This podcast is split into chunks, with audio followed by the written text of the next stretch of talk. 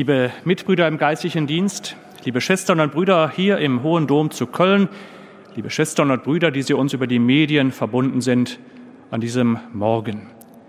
Vor dem Kapitelsamt, das wir gleich hier gemeinsam feiern werden, habe ich die große Freude, zwei Kölner Diözesanpriester in das Metropolitankapitel der Hohen Domkirche zu Köln aufzunehmen. Ich möchte Ihnen diese beiden Mitbrüder heute Morgen vorstellen, bevor sie dann vor dem Altar das Glaubensbekenntnis sprechen und dann die Amtsinsignien überreicht bekommen und zu ihren Plätzen geführt werden. Ich darf Ihnen vorstellen, Herrn Kreisdechant Oberpfarrer Guido Astmann, Guido Zimmermann. Ich habe gewusst, dass ich diesen Fehler mache. Zeigt meine große Freude, dass es einen zweiten Guido im Domkapitel gibt. Entschuldigung. Aber uns verbindet, dass wir mal gemeinsam Oberpfarrer und Kreisdechanten waren.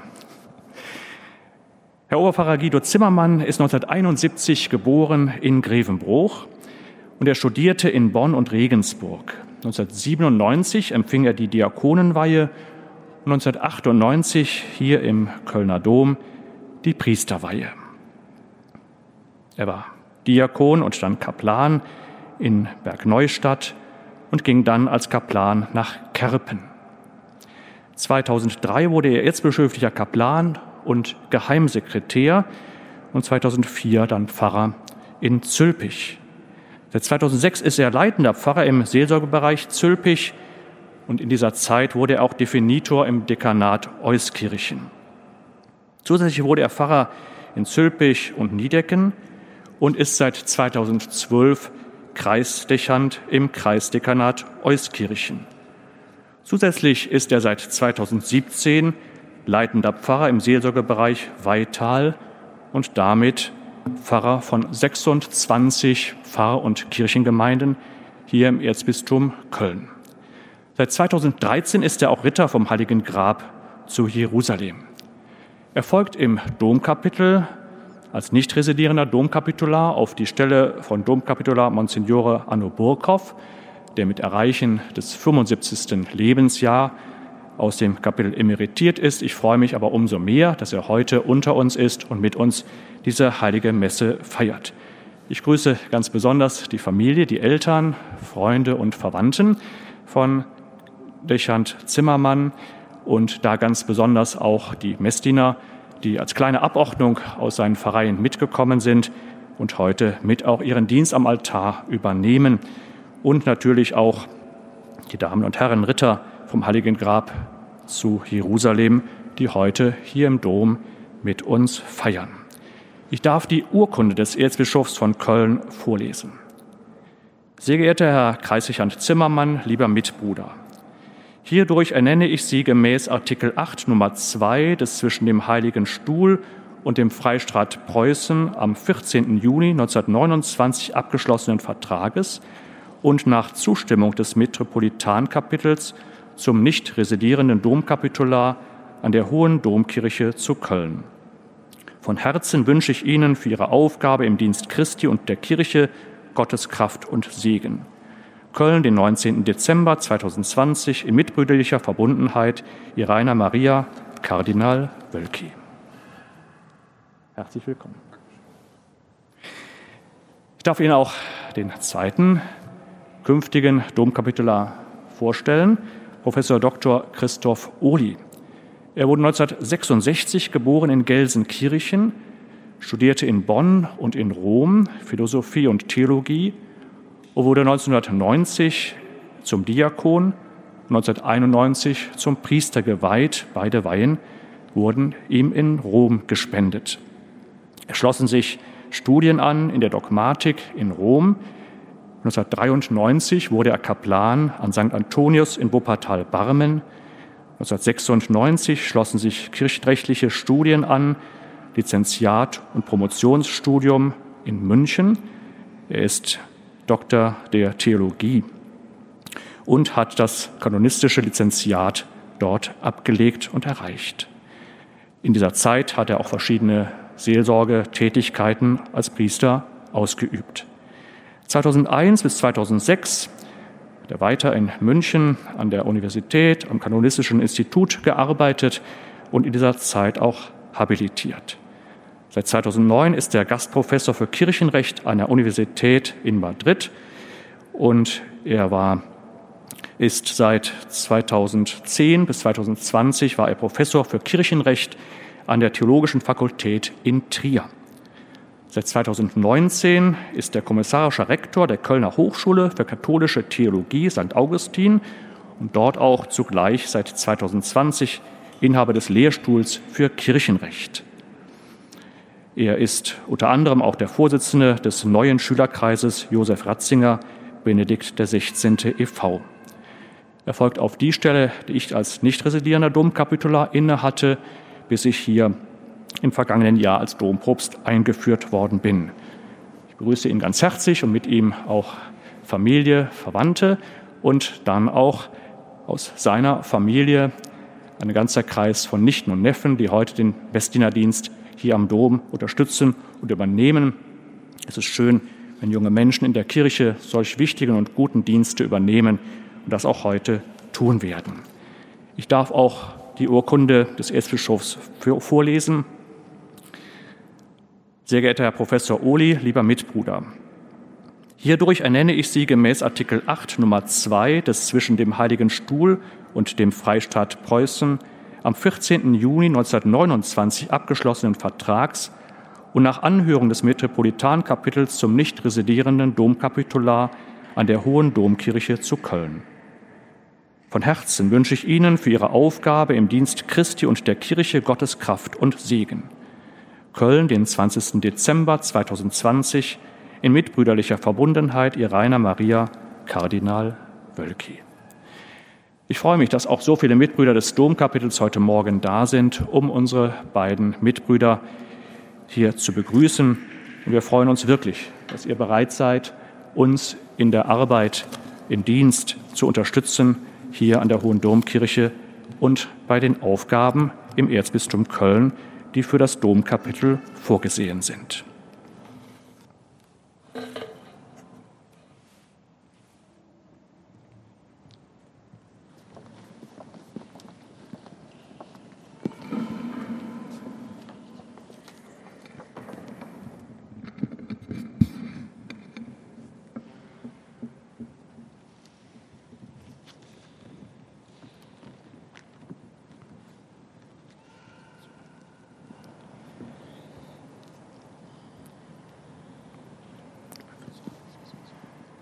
Liebe Mitbrüder, ich bitte euch, den Glauben zu bekennen, hier vor dem Altar Jesu Christi, vor der Gemeinschaft der Kirche. Ich, Guido Zimmermann. Ich, Christoph Ohli. Glaube fest und bekenne alles und jedes, was im Glaubensbekenntnis enthalten ist. Ich glaube an den einen Gott, den Vater, den Allmächtigen, der alles geschaffen hat, Himmel und Erde, die sichtbare und die unsichtbare Welt und an den einen Herrn Jesus Christus, Gottes eingeborenen Sohn, aus dem Vater geboren vor aller Zeit. Gott von Gott, Licht vom Licht, wahrer Gott vom wahren Gott, gezeugt, nicht geschaffen, eines Wesens mit dem Vater. Durch ihn ist alles geschaffen. Für uns Menschen und zu unserem Heil ist er vom Himmel gekommen hat Fleisch angenommen durch den Heiligen Geist von der Jungfrau Maria und ist Mensch geworden. Er wurde für uns gekreuzigt unter Pontius Pilatus, hat gelitten und ist begraben worden, ist am dritten Tage auferstanden nach der Schrift und aufgefahren in den Himmel. Er sitzt zur Rechten des Vaters und wird wiederkommen in Herrlichkeit zu richten die Lebenden und die Toten. Seine Herrschaft wird kein Ende sein. Ich glaube an den Heiligen Geist, der Herr ist und lebendig macht, der aus dem Vater und dem Sohn hervorgeht, der mit dem Vater und dem Sohn angebetet und verherrlicht wird, der gesprochen hat durch die Propheten. und die eine heilige, katholische und apostolische Kirche. Ich bekenne die eine Taufe zur Vergebung der Sünden. Ich erwarte die Auferstehung der Toten und das Leben der kommenden Welt. Amen. Fest glaube ich auch alles, was im geschriebenen oder überlieferten Wort Gottes enthalten ist und von der Kirche als von Gott geoffenbart zu glauben vorgelegt wird sei es durch feierliches Urteil, sei es durch das ordentliche und allgemeine Lehramt. Mit Festigkeit erkenne ich auch an und halte an allem und jedem fest, was bezüglich der Lehre, des Glaubens und der Sitten von der Kirche endgültig vorgelegt wird. Außerdem hange ich mit religiösem Gehorsam des Willens und des Verstandes den Lehren an, die der Papst oder das Bischofskollegium vorlegen, wenn sie ihr authentisches Lehramt ausüben, auch wenn sie nicht beabsichtigen, diese in einem endgültigen Akt zu verkünden. Liebe Mitbrüder, versprecht ihr, dass ihr eure Aufgaben und Pflichten als Domkapitulare gemäß den Bestimmungen des allgemeinen und des Diözesanrechtes sowie gemäß der geltenden Ordnung des Kölner Metropolitankapitels treu und gewissenhaft erfüllen werdet? Ich verspreche es. Gemäß den Statuten des Metropolitankapitels führe ich euch hiermit als nicht residierende Domkapitulare an der Hohen Domkirche zu Köln ein. Als Zeichen der Amtsübergabe bereiche ich euch jetzt die Mozetta, die Kette mit dem Stern und das Birett. Möge Gott euch stets seine Gnade und seinen Geist schenken.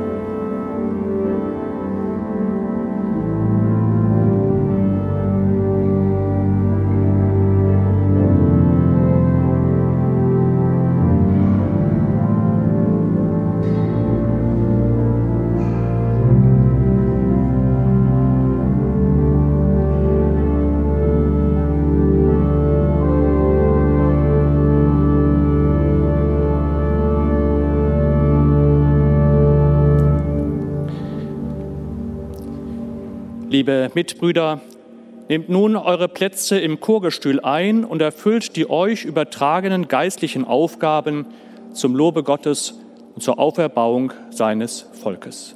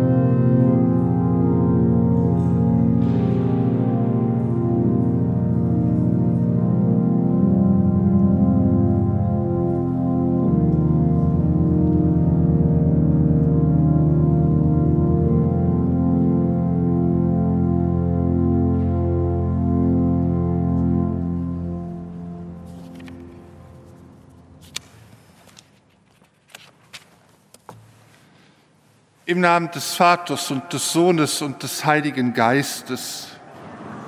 Der Herr sei mit euch. Meine lieben Schwestern und Brüder hier im Hohen Dom zu Köln, liebe Schwestern und Brüder, uns verbunden über Radio, Fernsehen oder Internet, liebe Mitbrüder. Dass wir heute Morgen hier im Hohen Dom gemeinsam die heilige Messe feiern können, haben wir auch dem guten alten Kaiser Konstantin zu verdanken, denn vor 1700 Jahren wurde sein berühmtes Edikt erlassen, in dem der Sonntag zum Tag der Ruhe, zum Tag der inneren Freiheit ernannt worden ist. Für uns Christen ist der Sonntag nicht nur der Tag der Ruhe und der inneren Freiheit, sondern vor allem Dingen der Tag der Auferstehung Jesu Christi. Albert Schweitzer sagt einmal, ohne Sonntag verdocht die Seele. Und ich würde sagen, ohne Sonntag verdocht unser Glaube. Wir brauchen den Sonntag. Wir brauchen es, dass wir uns in der Gemeinschaft der Kirche versammeln, auf sein Wort hören und seine Gegenwart in der heiligen Eucharistie jetzt feiern. So wollen wir uns jetzt bereiten, gemeinsam den Sonntag zu feiern. Ich bekenne Gott dem Allmächtigen und allen Brüdern und Schwestern, dass ich Gutes unterlassen und Böses getan habe. Ich habe gesündigt in Gedanken, Worten und Werken durch meine Schuld, durch meine Schuld, durch meine große Schuld. Darum bitte ich die selige Jungfrau Maria, alle Engel und Heiligen und euch, Brüder und Schwestern, für mich zu beten bei Gott, unserem Herrn. Der allmächtige Gott erbarme sich unser. Erlasse uns die Sünden nach und führe uns zum ewigen Leben. Kyrie.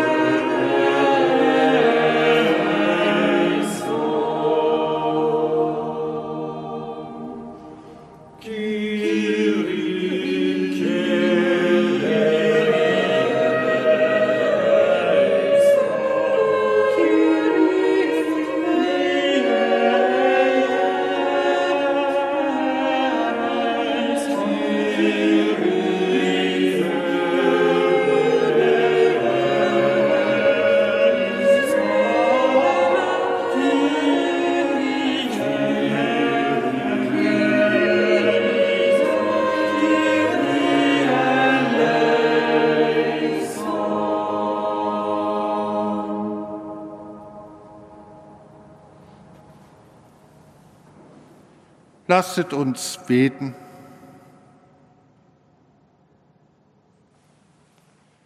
Gott unser Vater, du bist der Quell des Erbarmens und der Güte. Wir stehen als Sünder vor dir und unser Gewissen klagt uns an. Sieh auf unsere Not und lass uns Vergebung finden durch Fasten, Gebet und Werke der Liebe. Darum bitten wir durch Jesus Christus, deinen Sohn, unseren Herrn und Gott, der in der Einheit des Heiligen Geistes mit dir lebt und herrscht in alle Ewigkeit.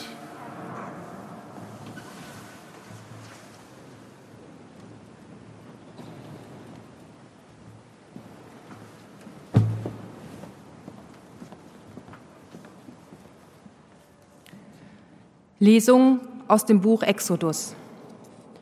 In jenen Tagen sprach Gott auf dem Berg Sinai alle diese Worte. Ich bin der Herr, dein Gott, der dich aus dem Land Ägypten geführt hat, aus dem Sklavenhaus. Du sollst neben mir keine anderen Götter haben. Du sollst dir kein Kultbild machen und keine Gestalt von irgendetwas am Himmel droben, auf der Erde unten oder im Wasser unter der Erde. Du sollst dich nicht vor ihnen niederwerfen und ihnen nicht dienen.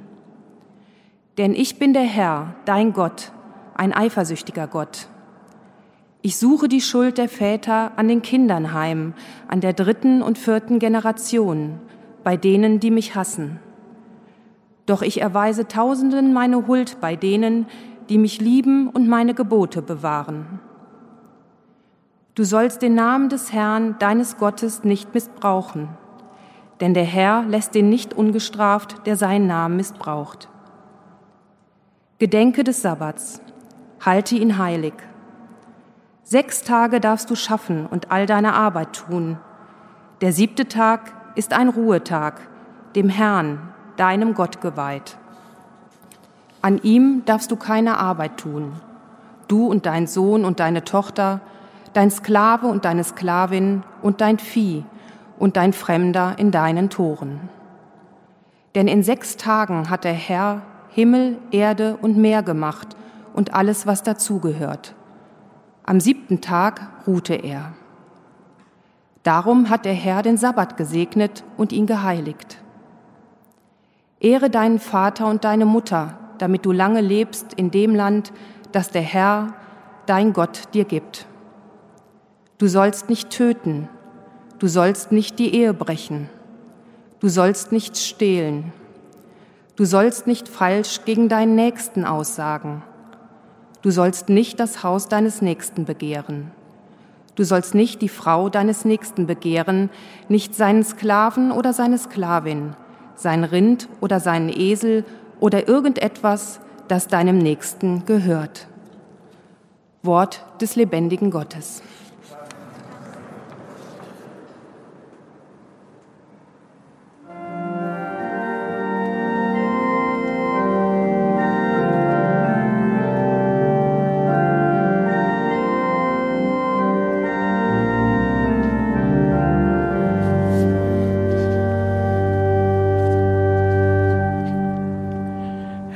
Du hast Worte ewigen Lebens.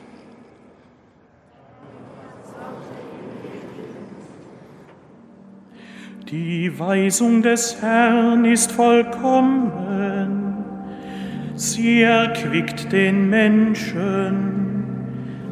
Das Gesetz des Herrn ist verlässlich, den Unwissenden macht es weise.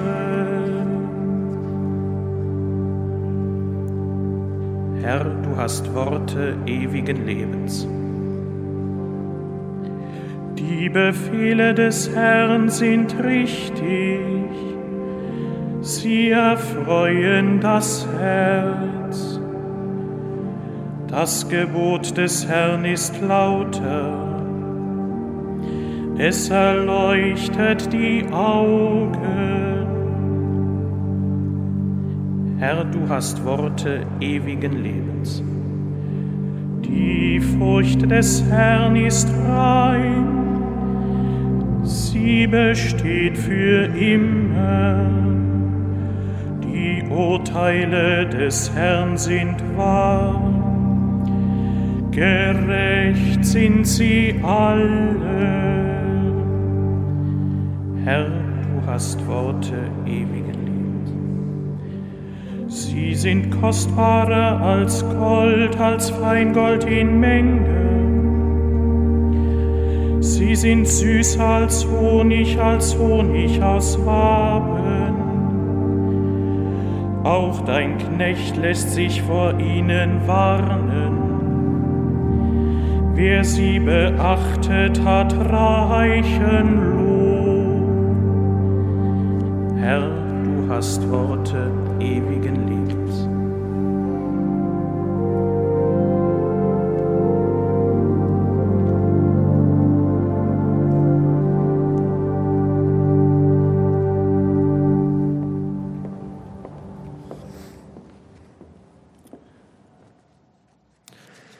Lesung aus dem ersten Brief des Apostels Paulus an die Gemeinde in Korinth. Schwestern und Brüder, die Juden fordern Zeichen, die Griechen suchen Weisheit. Wir dagegen verkünden Christus als den Gekreuzigten. Für Juden ein Ärgernis, für Heiden eine Torheit, für die Berufenen aber, Juden wie Griechen, Christus, Gottes Kraft und Gottes Weisheit. Denn das Törichte an Gott ist weiser als die Menschen und das Schwache an Gott ist stärker als die Menschen. Wort des lebendigen Gottes.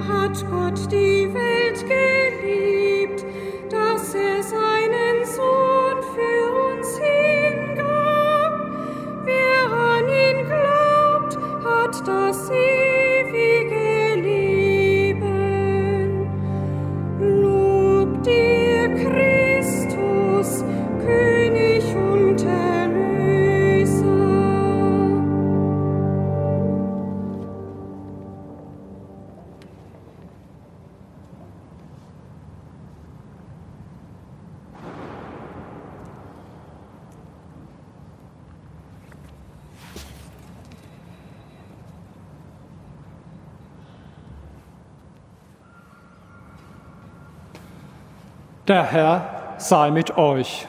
Und mit deinem Geist. Aus dem heiligen Evangelium nach Johannes.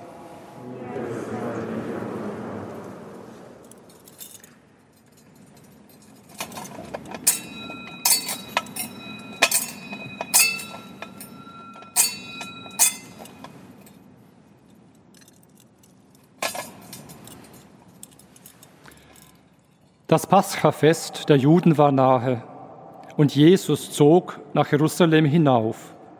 Im Tempel fand er die Verkäufer von Rindern, Schafen und Tauben und die Geldwechsler, die dort saßen. Er machte eine Geißel aus Stricken und trieb sie alle aus dem Tempel hinaus, dazu die Schafe und Rinder. Das Geld der Wechsler schüttete er aus und ihre Tische stieß er um. Zu den Taubenhändlern sagte er, schafft das weg, macht das Haus meines Vaters nicht zu einer Markthalle. Seine Jünger erinnerten sich an das Wort der Schrift, der Eifer für dein Haus verzehrt mich. Da stellten ihn die Juden zur Rede, welches Zeichen lässt du uns sehen als Beweis, dass du dies tun darfst? Jesus antwortete ihnen, reißt diesen Tempel nieder, in drei Tagen werde ich ihn wieder aufrichten. Da sagten die Juden, 46 Jahre wurde an diesem Tempel gebaut, und du willst ihn in drei Tagen wieder aufrichten? Er aber meinte den Tempel seines Leibes. Als er von den Toten auferstanden war, erinnerten sich seine Jünger, dass er dies gesagt hatte, und sie glaubten der Schrift und dem Wort, das Jesus gesprochen hatte. Während er zum Paschafest in Jerusalem war, kamen viele zum Glauben an seinen Namen, als sie die Zeichen sahen, die er tat.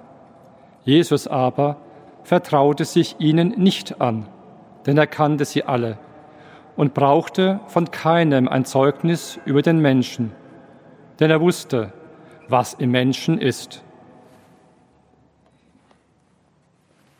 Evangelium unseres Herrn Jesus Christus. Lob sei dir,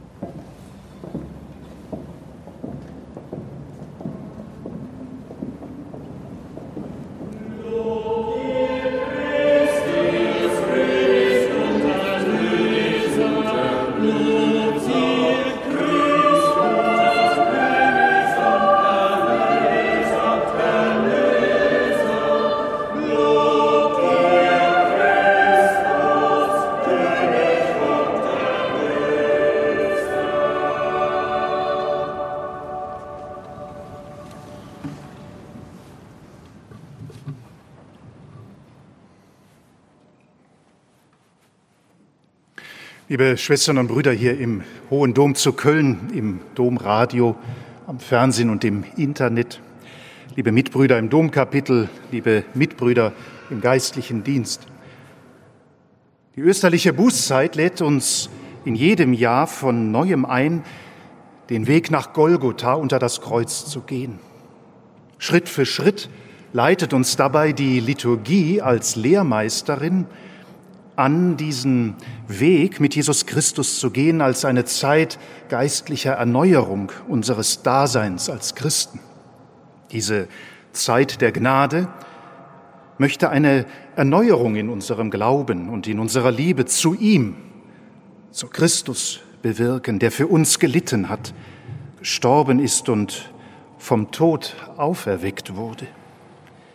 Die Quadragesima, die 40-tägige heilige Zeit, ist daher ein Moment der Gnade in unserem Leben. Ein Moment, in dem wir unsere Taufe in Christus erneuern. Und das heißt, so sagt es die heilige Teresa von Avila, mit einer entschlossenen Entschlossenheit ernst machen. Ernst machen mit dem Schritt vertrauenden Glaubens und aufrichtiger Liebe zum Herrn und zum Nächsten.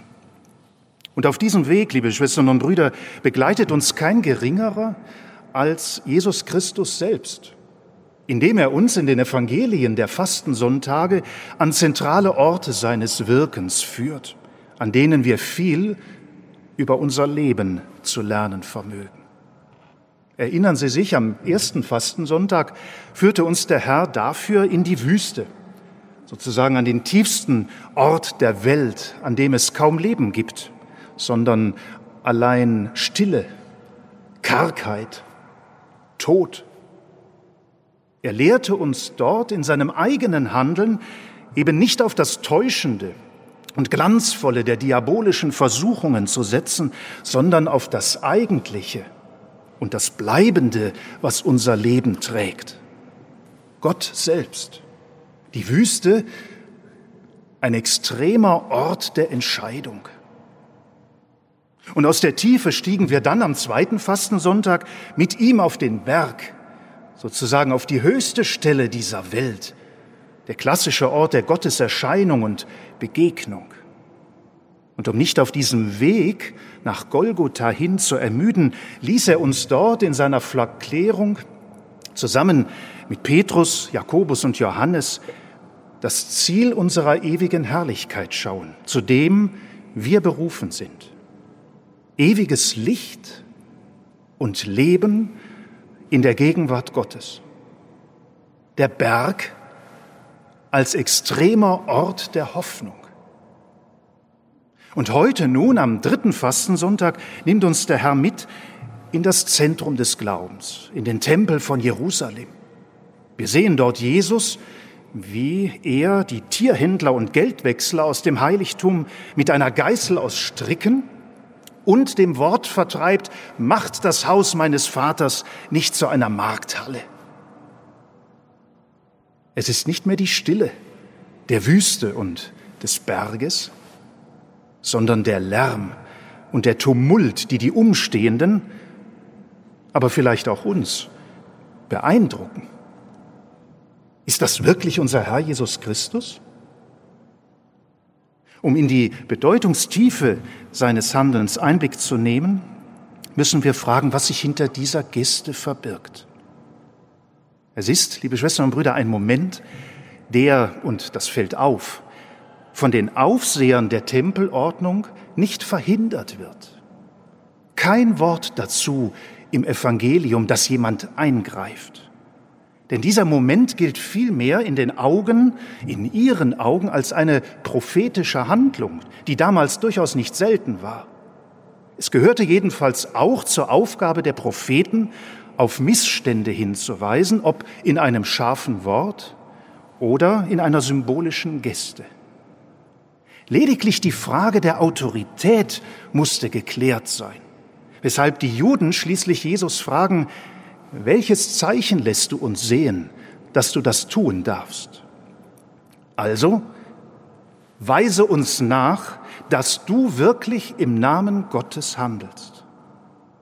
Denn, liebe Schwestern und Brüder, im Hintergrund stand zudem eine gewisse Erwartung dieser Zeit, die Erwartung der sogenannten Gruppe der Zeloten, der Eiferer, dass der Messias mit Macht und Gewalt kommen werde um das Volk Israel aus der Knechtschaft der römischen Besatzung zu befreien.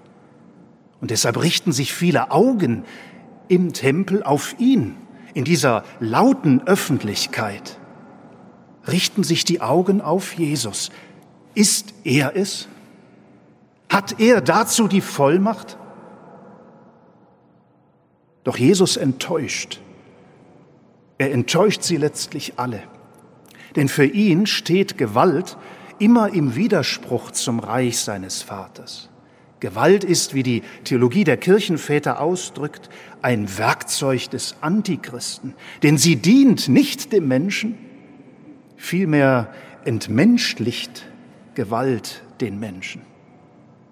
Und so nimmt der Herr allen Umstehenden und in diesem Moment vielleicht auch uns ihre Täuschungen und Eigenbilder von Gott, von dem Messias. Er enttäuscht sie und führt sie Schritt für Schritt in das Kennen und Erkennen des wahren Messias, des wahren Erlösers. Aber liebe Schwestern und Brüder, wie geschieht das? Es geschieht im Licht des Psalmenwortes, der Eifer für dein Haus wird mich verzehren. Auf das hin Jesus spricht, reiß diesen Tempel nieder und in drei Tagen werde ich ihn wieder aufrichten. Und der Evangelist fügt dann hinzu, dass er damit seinen Leib meint. Das Zeichen, das der Herr als Beweis seiner Autorität gibt, wird sein Leib, wird seine Passion, sein Leiden aus Passion, seine Leidenschaft für uns, für dich sein, sein Sterben und sein Auferstehen. Der wirkliche Erlöser ist eben nicht unberührbar und gewalttätig. Nein, er gibt sich hin. Er entäußert sich. Er tritt dem größten Feind des Menschen, nämlich dem Tod, nicht mit den Waffen dieser Welt, sondern mit den Waffen, mit der Macht seiner Liebe entgegen. Einer Liebe, die stärker ist als der Tod. Für uns, für dich, für mich. Mit dieser Liebeshingabe des Erlösers beginnt das neue Leben für uns Menschen, der neue Gottesdienst, der eine Liturgie der Liebe und der Wahrheit ist, die uns in Jesus Christus geschenkt sind. Liebe Schwestern und Brüder, Christ sein heißt demnach mit Christus sein, um so zum Anbeter im Geist und in der Wahrheit zu werden, also in der Liebe meines Lebens zum Herrn und zum Nächsten. Aber, liebe Schwestern und Brüder, unser Herr lässt uns an dieser dritten Station der österlichen Bußzeit nicht einfach mit diesem Wort und seiner Geste zurück. Wie in der Wüste und wie auch auf dem Berg vermag sein Wort, das er spricht, in uns zu wirken und zu erkennen in seiner Gegenwart, ja Herr, in meiner Taufe wurde ich dein Tempel. Aber auch ich bedarf der Reinigung, um wieder neu ein Haus des Gebetes, ein Tempel der Liturgie der Liebe zu werden. Und wie kann das geschehen, liebe Schwestern und Brüder? Wir finden eine Antwort darauf in den beiden Lesungen dieses dritten Fastensonntages. Die zehn Gebote aus dem Buch Exodus sind wahrlich nicht dazu da, aus heutiger menschlicher Besserwisserei belächelt zu werden. Nein, es sind Weisungen, die aus dem Herzen Gottes zu uns kommen. Und sie wollen uns Wegmarken sein, die uns aus der selbstgewählten Sklaverei herauszuführen vermögen, aus der Sklaverei der Sünde, der Selbstsucht, des Bösen, des Egoismus, der Süchte, des Geldes. Diese Gebote Gottes zu befolgen heißt, in den Einklang mit dem Willen Gottes zu treten, Tempel Gottes zu werden. Dazu sind wir gerufen. Dazu unseren Teil im bereitwilligen Gehorsam gegenüber diesen Weisungen zu leisten, bittet der Geber dieser Gebote heute einen jeden von uns. Aber wir wissen genau, alleine vermögen wir das nicht, liebe Schwestern und Brüder. Wir brauchen dazu Gottes Hilfe.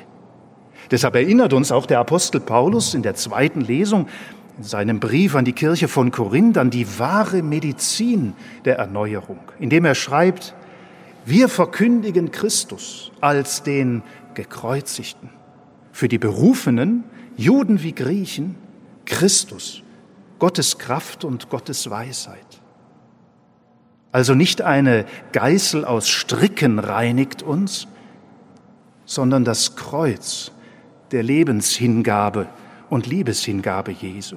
Und die einzige Bedingung, liebe Schwestern und Brüder, um, um durch das Kreuz Jesu wirklich frei zu werden, und den Weg erlösten Lebens gehen zu können, ist eine einzige, dass wir bereit sind, uns unter sein Kreuz zu stellen, unsere eigene Schuld ehrlich anzuschauen und sie Christus hinzuhalten, indem wir sie ihm bekennen.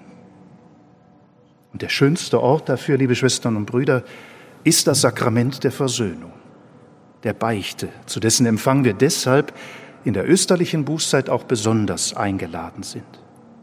Gerade wir Amtsträger, Diakone, Priester, Bischöfe sind als Erste gerufen, uns in diesem Sakrament unter das Erbarmen des Herrn zu stellen und aus ihm zu leben. Aber ich darf das an dieser Stelle als Priester sehr persönlich sagen. Ja, wir wollen und werden das tun. Aber nehmen auch Sie, liebe Schwestern und Brüder, uns dafür in Anspruch. Denn dazu sind wir vom Herrn geweiht. Dafür sind wir von ihm gesandt. Und jeder Priester, der die Worte der Vergebung im Namen und in der Person unseres Herrn Jesus Christus spricht, erkennt jedes Mal neu, wofür er wirklich da ist und gesandt wurde. Das ist jedes Mal neu, Balsam auf unsere aufgescheuchten Seelen. Liebe Schwestern, liebe Brüder aus der Wüste, über den Berg in den Tempel hinein. Auf dem Weg der österlichen Bußzeit sehen wir jetzt den eigentlichen Sinn dieser Szene im Tempel und dieser Tempelreinigung, denn sie lädt uns ein, uns leer räumen zu lassen von allem, was in uns Gott und dem Nächsten entgegensteht damit wir zu solch einem Haus des Gebetes und der Liebe Gottes werden, ja zu Gottes heiligem Tempel. Bitten wir deshalb voller Vertrauen den Herrn auf die Fürsprache der Gottesmutter Maria, der Mutter der Barmherzigkeit, um unsere Bereitschaft dazu. Ja, Herr, reinige mich und mach mich zum Tempel deiner Wahrheit und Liebe. Amen.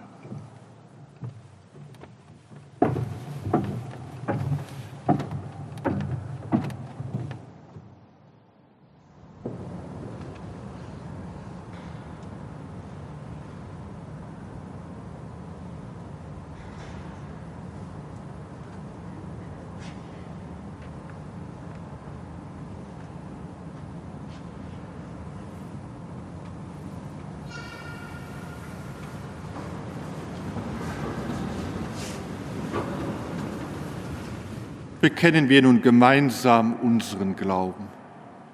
Ich glaube an Gott, den Vater, den Allmächtigen, den Schöpfer des Himmels und der Erde, und an Jesus Christus, seinen eingeborenen Sohn, unseren Herrn, empfangen durch den Heiligen Geist, geboren von der Jungfrau Maria, gelitten unter Pontius Pilatus, gekreuzigt, gestorben und begraben, hinabgestiegen in das Reich des Todes, am dritten Tage auferstanden von den Toten, aufgefahren in den Himmel, er sitzt zu Rechten Gottes des allmächtigen Vaters, von dort wird er kommen zu richten die Lebenden und die Toten.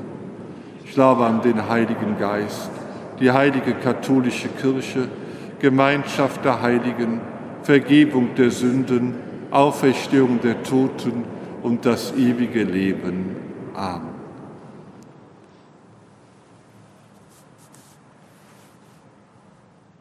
Gott wendet sich allen Menschen zu und weist uns immer wieder neu den Weg der Freiheit und des Lebens. Zu ihm dürfen wir mit unseren Bitten und Anliegen kommen. Für unseren Papst Franziskus, für unseren Bischof Rainer und für alle, die in der Kirche Verantwortung tragen, dass sie stets von deinem Geist geleitet werden. Gott, unser Vater, wir bitten dich, erhöre uns. Für alle, die in der Pandemiezeit müde geworden sind, sich an strenge Regeln halten zu müssen, dass die Ergebnisse der Anstrengungen bald sichtbar werden und alle wieder mehr Leichtigkeit erfahren dürfen. Gott, unser Vater, wir bitten dich, erhöre uns. Für alle, die in den Krankenhäusern, Pflegeheimen und anderen Gesundheitseinrichtungen tätig sind, dass sie ihren Patientinnen und Patienten neben der medizinischen Hilfe auch menschliche Zuneigung schenken können. Gott, unser Vater, wir bitten dich, erhöre uns.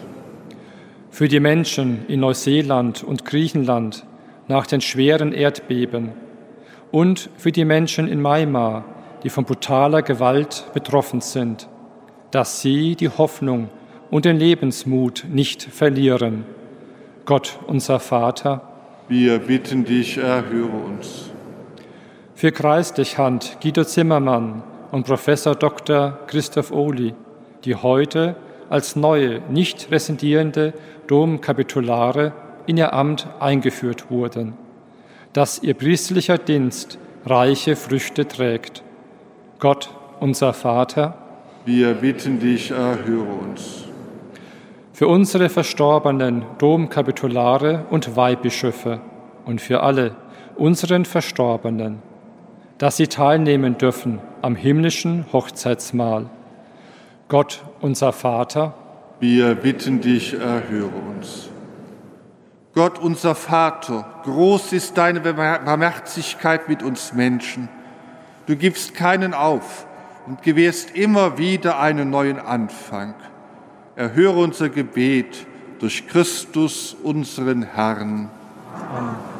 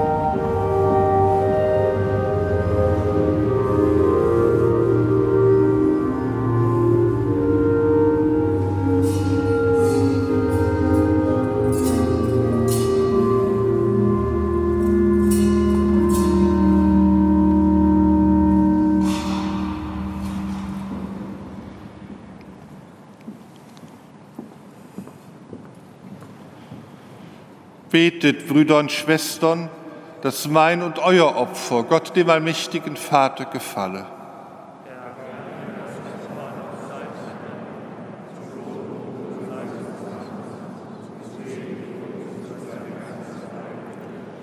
Amen. Barmherziger Gott, befreie uns durch dieses Opfer von unseren Sünden und schenke uns die Kraft, auch den Schwestern und Brüdern zu vergeben, wenn sie an uns schuldig geworden sind. Darum bitten wir durch Christus, unseren Herrn.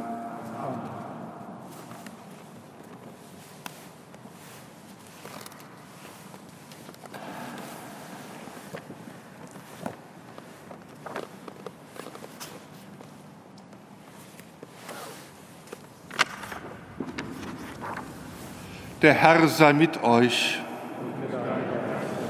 Erhebet die Herzen. Lasset uns danken dem Herrn, unserem Gott. In Wahrheit ist es würdig und recht, dir, allmächtiger Vater, zu danken und dich in dieser Zeit der Buße durch Entsagung zu ehren. Die Entsagung mindert in uns die Selbstsucht und öffnet unser Herz für die Armen denn deine Barmherzigkeit drängt uns, das Brot mit ihnen zu teilen, in der Liebe deines Sohnes, unseres Herrn Jesus Christus. Durch ihn preisen wir deine Größe und singen mit den Chören der Engel das Lob deiner Herrlichkeit.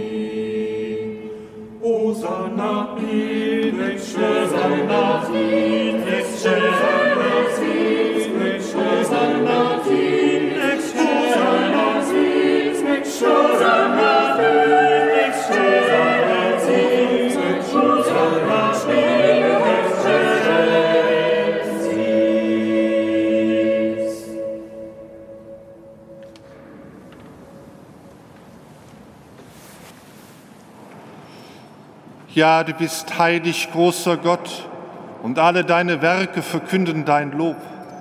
Denn durch deinen Sohn, unseren Herrn Jesus Christus, und in der Kraft des Heiligen Geistes erfüllst du die ganze Schöpfung mit Leben und Gnade. Bis ans Ende der Zeiten versammelst du dir ein Volk, damit deinem Namen das reine Opfer dargebracht werde, vom Aufgang der Sonne bis zum Untergang. Darum kommen wir vor dein Angesicht und feiern in Gemeinschaft mit der ganzen Kirche den ersten Tag der Woche als den Tag, an dem Christus von den Toten erstanden ist. Durch ihn, den du zu deiner Rechten erhöht hast, bitten wir dich, allmächtiger Gott. Heilige unsere Gaben durch deinen Geist, damit sie uns werden, Leib und Blut deines Sohnes, unseres Herrn Jesus Christus, der uns aufgetragen hat, dieses Geheimnis zu feiern. Denn in der Nacht, der verraten wurde, nahm er das Brot und sagte Dank, brach es, reichte es seinen Jüngern und sprach, Nehmet und esset alle davon, das ist mein Leib, der für euch hingegeben wird.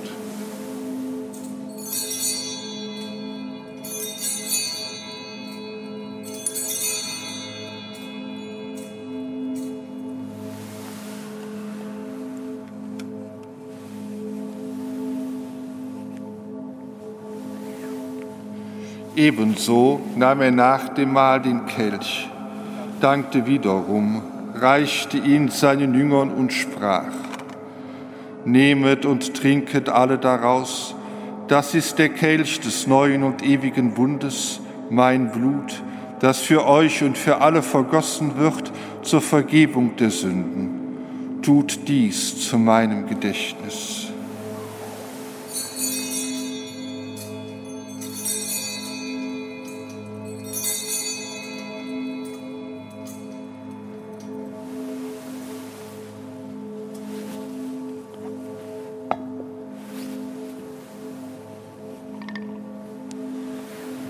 Geheimnis des Glaubens. Deinen Tod, o Herr, verkünden wir und deine Auferstehung preisen wir, bis du kommst in Herrlichkeit. Darum, gütiger Vater, feiern wir das Gedächtnis deines Sohnes. Wir verkünden sein heilbringendes Leiden, seine glorreiche Auferstehung und Himmelfahrt und erwarten seine Wiederkunft so bringen wir dir mit Lob und Dank dieses heilige und lebendige Opfer dar. Schau gütig auf die Gabe deiner Kirche, denn sie stellt dir das Lamm vor Augen, das geopfert wurde und uns nach deinem Willen mit dir versöhnt hat. Stärke uns durch den Leib und das Blut deines Sohnes und erfülle uns mit seinem heiligen Geist, damit wir ein Leib und ein Geist werden in Christus.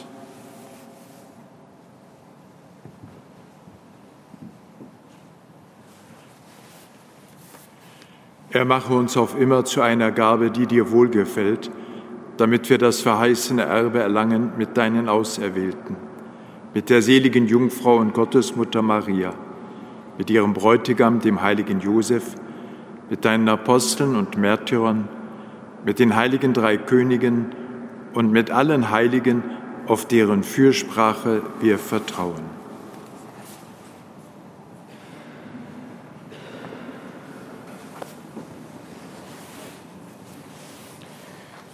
Barmherziger Gott, wir bitten dich, dieses Opfer unserer Versöhnung bringe der ganzen Welt Frieden und Heil.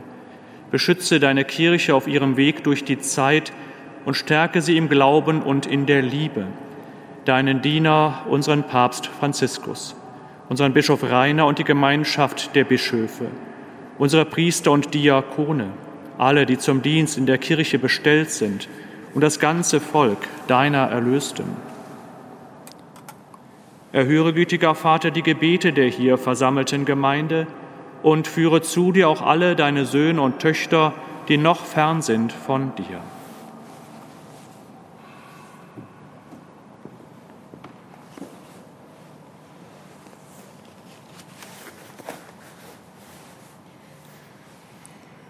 Erbarme dich unserer verstorbenen Brüder und Schwestern und aller, die in deiner Gnade aus dieser Welt geschieden sind.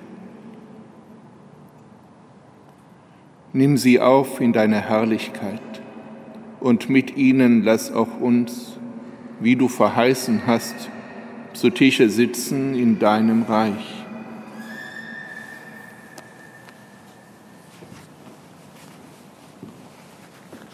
Darum bitten wir dich durch unseren Herrn Jesus Christus, denn durch ihn schenkst du der Welt alle guten Gaben.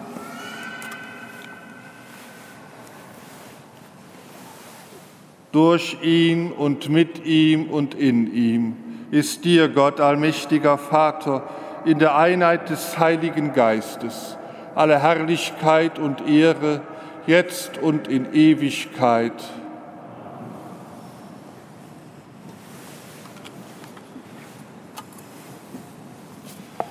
Dem Wort unseres Herrn und Erlösers gehorsam und getreu seiner göttlichen Weisung, wagen wir zu beten. Vater unser im Himmel, geheiligt werde dein Name, dein Reich komme, dein Wille geschehe, wie im Himmel so auf Erden. Unser tägliches Brot gib uns heute und vergib uns unsere Schuld, wie auch wir vergeben unseren Schuldigern und führe uns nicht in Versuchung, sondern erlöse uns von dem Bösen. Erlöse uns, Herr allmächtiger Vater, von allem Bösen und gib Frieden in unseren Tagen. Komm uns zu Hilfe mit deinem Erbarmen und bewahre uns vor Verwirrung und Sünde, damit wir voll Zuversicht das Kommen unseres Erlösers, Jesus Christus, erwarten denn dein ist das Reich und die Kraft und die Herrlichkeit in Ewigkeit. Amen. Christus ist unser Friede und unsere Versöhnung. Deshalb bitten wir, Jesus Christus, schau nicht auf unsere Sünden, sondern auf den Glauben deiner Kirche und schenke ihr nach deinem Willen Einheit und Frieden. Der Friede des Herrn sei alle Zeit mit euch. Gebt einander ein Zeichen des Friedens und der Versöhnung.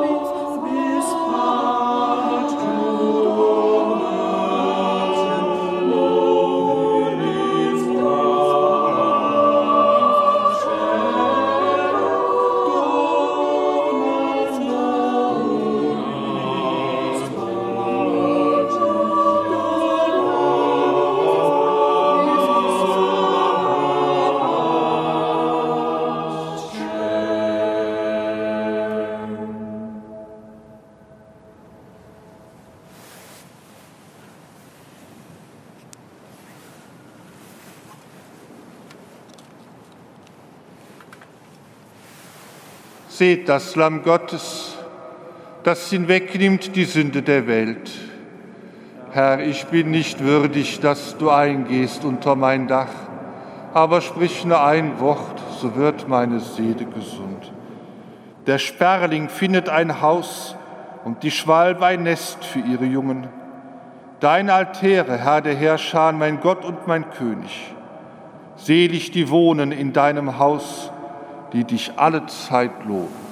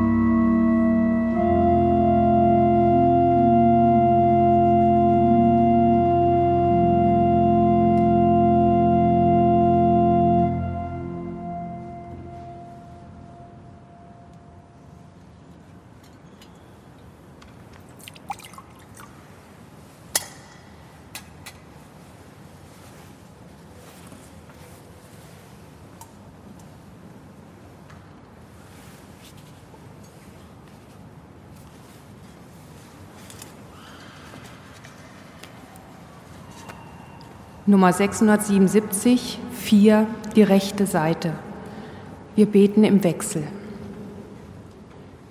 Zwischen Angst und Hoffnung leben wir und möchten doch gern glücklich sein und Sinn erfahren. Wenn Zweifel und Enttäuschung uns bedrängen, schenke uns Zukunft und Hoffnung. Gottes Lebens, Grund unserer Hoffnung. Zwischen Angst und Hoffnung treiben wir und möchten doch gern vorwärts gehen und Ziele sehen. Wenn Dunkelheit und Finsternis über uns kommen, rette uns ins Licht und in die Freiheit.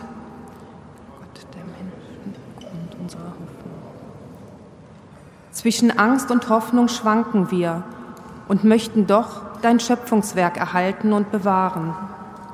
Wenn Verschwendung und Zerstörung überhand nehmen, gib uns Fantasie und Tatkraft.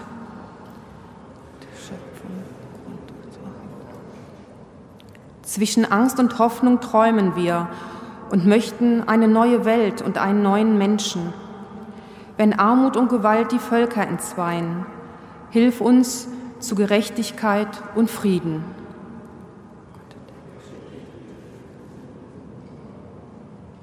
Wir beten gemeinsam. Gott, du bist ein Freund des Lebens und willst, dass wir das Leben in Fülle haben. Mach uns zu Zeugen dieser Botschaft, dass wir Vertrauen säen, wo Ängste sind, dass wir Mut machen, wo Verzagtheit ist, dass wir Kraft schenken, wo Schwachheit lähmt. Lass uns Diener der Hoffnung und Freunde des Lebens sein. Ehre sei dem Vater und dem Sohn und dem Heiligen Geist, wie im Anfang, so auch jetzt und alle Zeit und in Ewigkeit. Amen.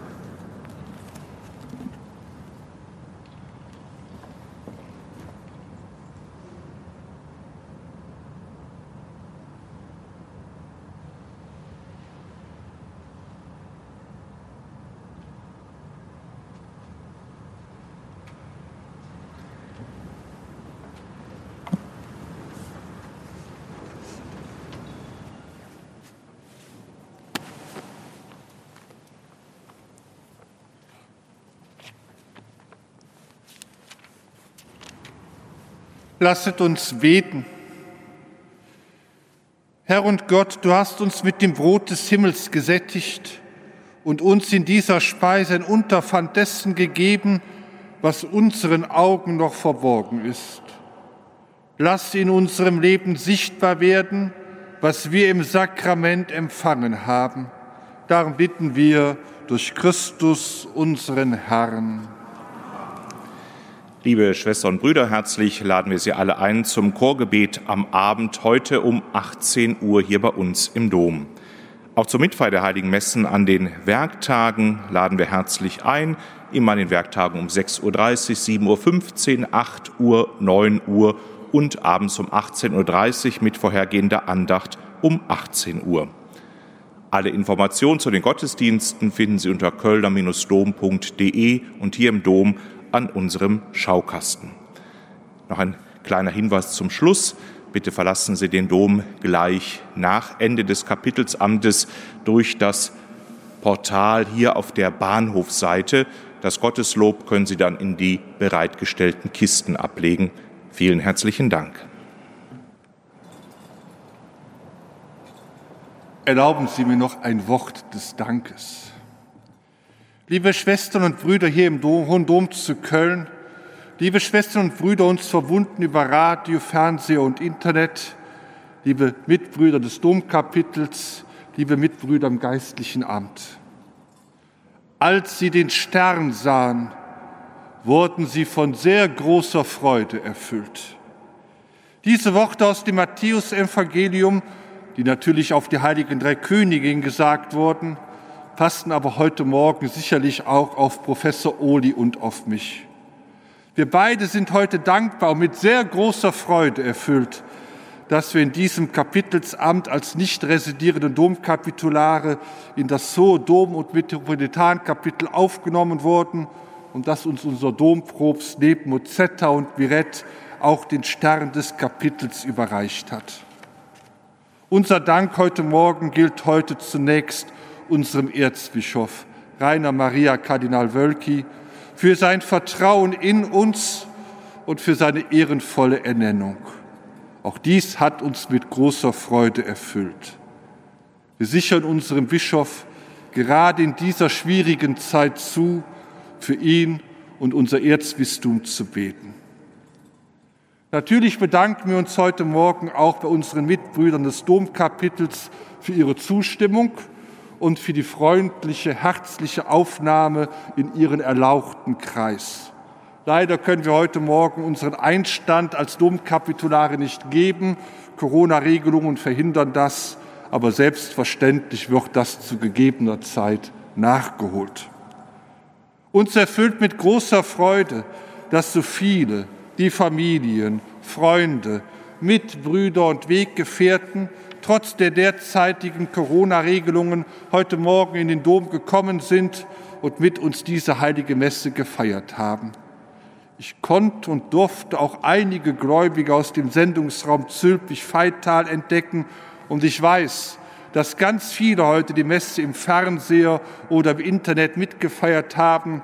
Deswegen einen ganz besonders herzlichen Gruß in den bedeutendsten Sendungsraum des Erzbistums nach Zülpich und nach Feital. Mein Dank gilt auch denen, die diese heilige Messe vorbereitet und musikalisch mitgestaltet haben. Mein Dank gilt Professor Oli für die Predigt. Mein Dank gilt dem Domprobst, dass er uns heute eingeführt hat. Als sie den Stern sahen, wurden sie von sehr großer Freude erfüllt. Der Stern des Kapitels, der uns heute überreicht wurde, erinnert uns an den Stern, den die heiligen drei Könige haben aufgehen sehen und der sie zum Mensch gewordenen Gotteskind geführt hat. Diese heiligen drei Könige dürfen wir hier im Hohen Dom zu Köln verehren. Der Dom ist gleichsam das Herz unseres Bistums unsere Kathedrale. Wir beide, wir beide sind gleich wieder weg.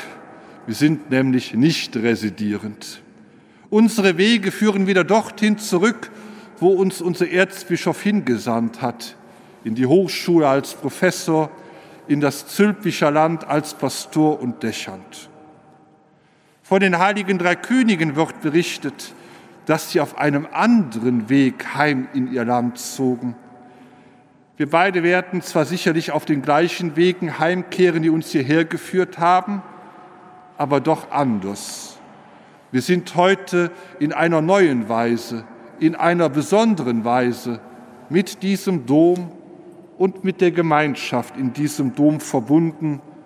Und dies erfüllt uns mit tiefer Freude und Dankbarkeit. Und so möge am Ende der heiligen Messe mein Wunsch und mein Gebet sein, Gottes Stern, halte Wacht über Land und Leute, der du in Köln am Hohen Dom strahlst golden über Stadt und Strom. Gottes Haus, in dem wir stehen, himmlisches Jerusalem. Wir haben seinen Stern gesehen und singen voll Freude.